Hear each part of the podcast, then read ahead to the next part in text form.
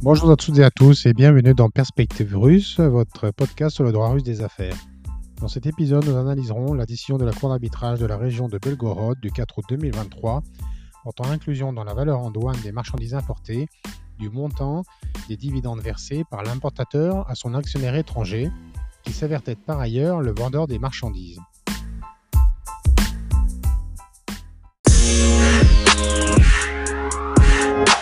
En effet, le 4 août 2023, le tribunal d'arbitrage de la région de Belgorod s'est prononcé dans l'affaire A08-12115-2021 sur la légitimité d'inclure dans la valeur en douane des marchandises importées le montant des dividendes versés par l'importateur actionnaire.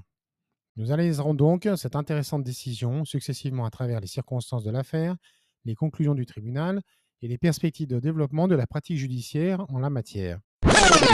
S'agissant tout d'abord des circonstances de l'affaire, sur la base des résultats du contrôle douanier, les autorités douanières ont conclu que les montants des dividendes versés par l'importateur russe à son vendeur actionnaire étranger devait être inclus dans la valeur en douane des marchandises fournies par ce dernier. Les conclusions de l'autorité douanière reposaient sur les faits suivants. D'abord, le prix de vente des marchandises contrôlées est inférieur de 15% au prix moyen à l'international pour des marchandises similaires. Le tribunal de première instance, reconnaissant la décision de l'autorité douanière comme légale, a noté ce qui suit. De la position juridique de la Cour suprême de la Fédération de Russie sur la question de l'inclusion du montant des dividendes dans la valeur en douane des marchandises importées, on peut en déduire que les dividendes peuvent être inclus dans la valeur en douane des marchandises si les dividendes représentent le bénéfice net de la vente des marchandises importées dans le cadre d'un contrat de vente international auquel sont partis l'importateur et l'actionnaire. L'importateur, par ailleurs, n'a pas fourni de preuves confirmant la correspondance entre la valeur des marchandises importées et la valeur réelle pour démontrer l'absence de signes de manipulation des éléments de la valeur en douane. Deuxièmement, il appartient à l'importateur de démontrer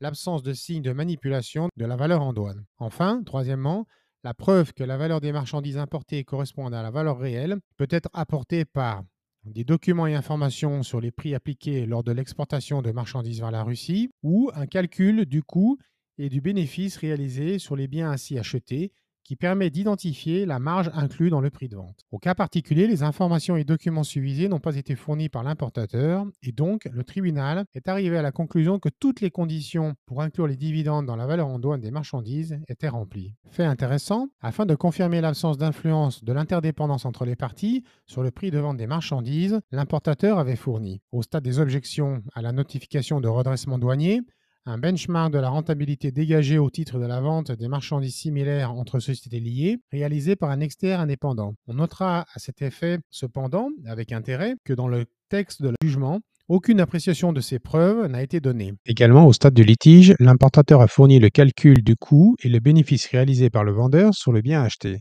Cette preuve a été jugée inacceptable par le tribunal en raison du manque d'informations sur les éléments constitutifs du prix de vente des marchandises lors de l'exportation. S'agissant des perspectives, cette décision de justice confirme la pratique négative qui a commencé à prendre forme après les décisions rendues par la Cour suprême dans ses décisions numéro A40-20125, A09-1751 et A09-1129. Il convient de noter que la Cour suprême a essentiellement formulé dans ses décisions des conditions sur la base desquelles les dividendes doivent être inclus dans la valeur en douane des marchandises. Mais ces conditions ne sont pas directement définies par la législation douanière. Par ailleurs, la Cour suprême n'a elle-même pas divulgué les critères permettant de prouver et ou réfuter de telles conditions. De ce fait et en pratique, les autorités douanières et les tribunaux, à leur discrétion, élaborent donc une jurisprudence qui se développe de manière conservatrice. En outre, on notera avec un intérêt particulier dans cette affaire l'argument développé par l'autorité douanière à l'appui de sa décision, selon lequel la satisfaction des exigences de l'importateur entraînerait, je cite, un soutien effectif à la société dont l'actionnaire enregistré dans l'Union européenne a déclaré une guerre économique à la Fédération de Russie. Bien que le tribunal n'ait pas formellement pris position sur cet argument, le fait